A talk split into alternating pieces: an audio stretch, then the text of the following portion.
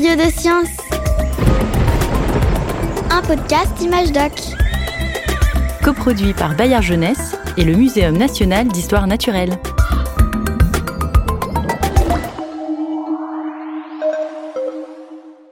Bonjour Vous allez bien? Oui. Enchantée, moi c'est Grace. Moi je m'appelle Théophile. Théophile, Moi c'est Raphaël. Et moi c'est Estélia. je suis trop contente de vous avoir avec moi. On est où là? À la grande galerie de l'évolution. C'est magnifique en tout cas. hein.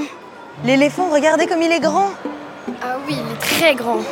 Théophile, qu'est-ce que tu vois? Un guépard. Regardez la taille des girafes. Wow. Et lui on dirait qu'il nous regarde. T'as vu? On dirait qu'on est dans l'arche de Noé. Regarde le babou. Regarde le nez. Vous pensez qu'il existe combien d'espèces d'animaux comme ça? Euh, beaucoup On les connaît toutes? Non. Ça veut dire qu'il y aura encore des animaux à découvrir Peut-être. Vous savez quoi? On est au Muséum national d'histoire naturelle et je pense qu'ici on peut trouver quelqu'un qui va nous aider. Je vais regarder sur mon téléphone. Alors. Ah Laure Corbary. Elle travaille juste à côté, je vais l'appeler tout de suite. Bougez pas, hein Allô, bonjour Bonjour Je lis que vous êtes biologiste marine, taxonomiste, c'est ça? Vous pouvez me dire ce que c'est?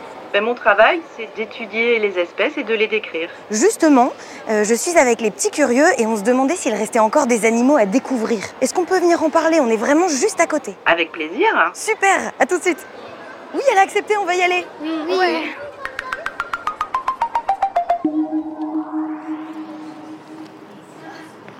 Bonjour. Bonjour. Alors c'était bien cette visite à la Grande Galerie? Oui. C'était vraiment super. Et du coup, on a plein de questions à vous poser. Parfait. On y va. On vous suit? Oui.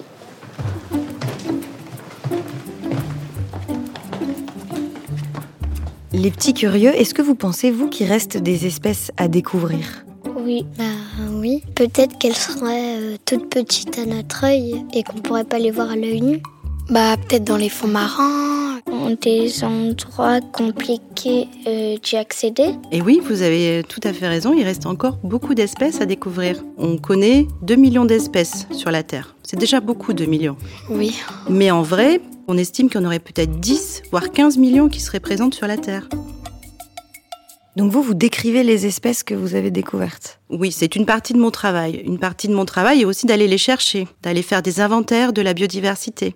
Comment vous faites euh, pour découvrir euh, les espèces Ben voilà, on va justement, comme vous avez dit tout à l'heure, dans des endroits qui sont un peu reculés, ou alors des endroits pour lesquels il n'y a pas eu d'études scientifiques depuis très longtemps aussi.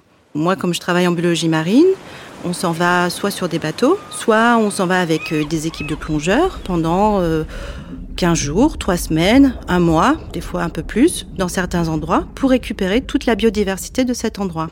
Ça, c'est la première étape. Après, on ramène tout ça ici au muséum et on va pouvoir commencer à les étudier. Pas tout seul, on les étudie avec plein de gens un peu partout dans le monde.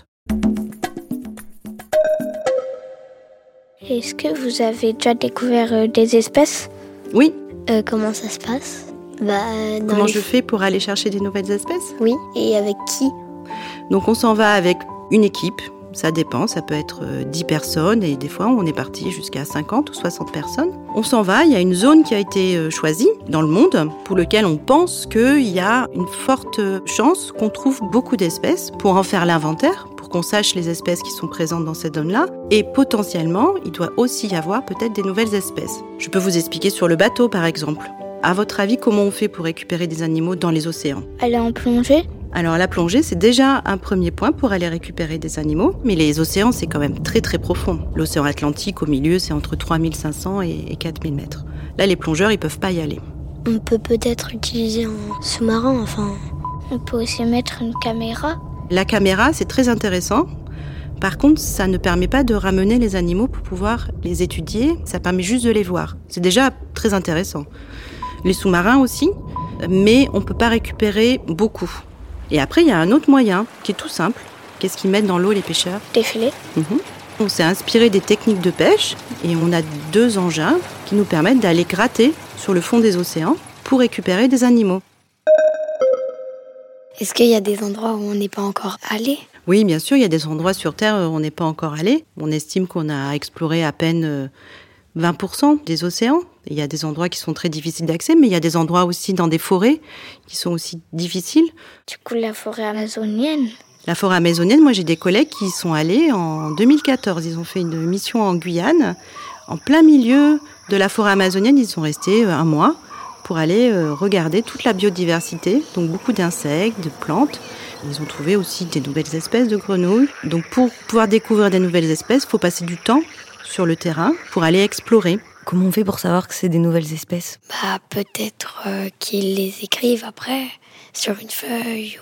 Quand on est naturaliste, ce qui est important, c'est observer la nature, c'est ce qu'on fait sur le terrain, et ensuite derrière, c'est observer les spécimens qu'on a ramenés. Et on va pouvoir ensuite comparer avec les autres spécimens parce qu'on connaît un petit peu et puis que surtout il y a des livres, il y a des écrits, des informations qui nous permettent de dire cette espèce est proche d'une autre, mais attention, je l'ai observée, je vois qu'elle est différente et que je ne trouve nulle part ailleurs. Donc ça veut dire que c'est une nouvelle espèce. Qu'est-ce qu'on fait quand on découvre quelque chose de nouveau, les enfants Pour en parler?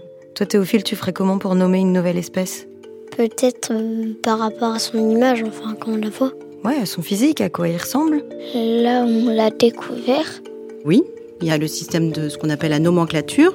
C'est comme un alphabet qui nous permet de euh, classer les espèces entre elles. Par exemple, euh, j'ai décrit avec un collègue un petit crustacé qui s'appelle Papuadocus blodywai.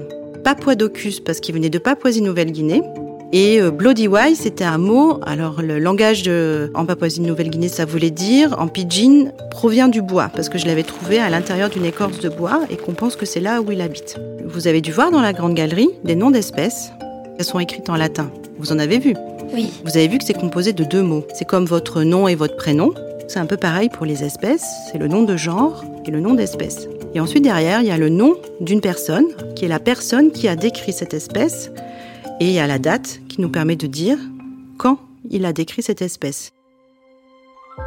Quand on veut décrire une nouvelle espèce, on n'a pas le droit de la nommer à son propre nom. Par contre, j'ai des espèces, par exemple, qui m'ont été dédiées, parce que comme j'ai été les ramener et que je les ai données à quelqu'un d'autre, pour me remercier, il y a des gens qui ont donné le nom d'espèce avec mon nom ou mon prénom.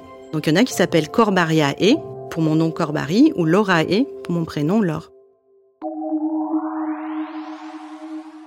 Est-ce qu'il y a encore des gros animaux qu'on n'a pas découverts? Euh, Il y a sans doute des gros animaux qu'on n'a peut-être pas découverts, mais il y en a moins que les petits. Les petits, c'est ça qui est magique, c'est que des fois, tu as un échantillon, puis c'est mélangé avec du sable, des choses. Et puis c'est un peu chercheur d'or, on met ça sous un microscope, puis avec une pince, on cherche les petits animaux.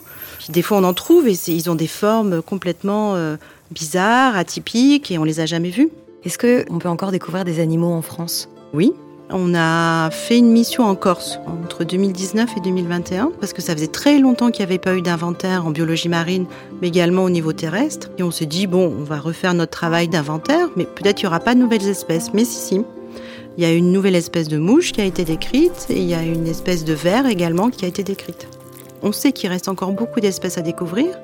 Et comme le dodo qui a disparu, on sait qu'il y a beaucoup d'espèces qui sont en train de disparaître. Et c'est bien pour ça qu'on met en œuvre toutes ces explorations scientifiques pour continuer à découvrir de nouvelles espèces. Merci beaucoup, Laure Corbary. On va pouvoir retourner dans la grande galerie de l'évolution. Oui. Merci, beaucoup, Laure. Merci à vous les enfants Curieux de science, un podcast Image Doc, coproduit par Bayard Jeunesse et le Muséum national d'histoire naturelle.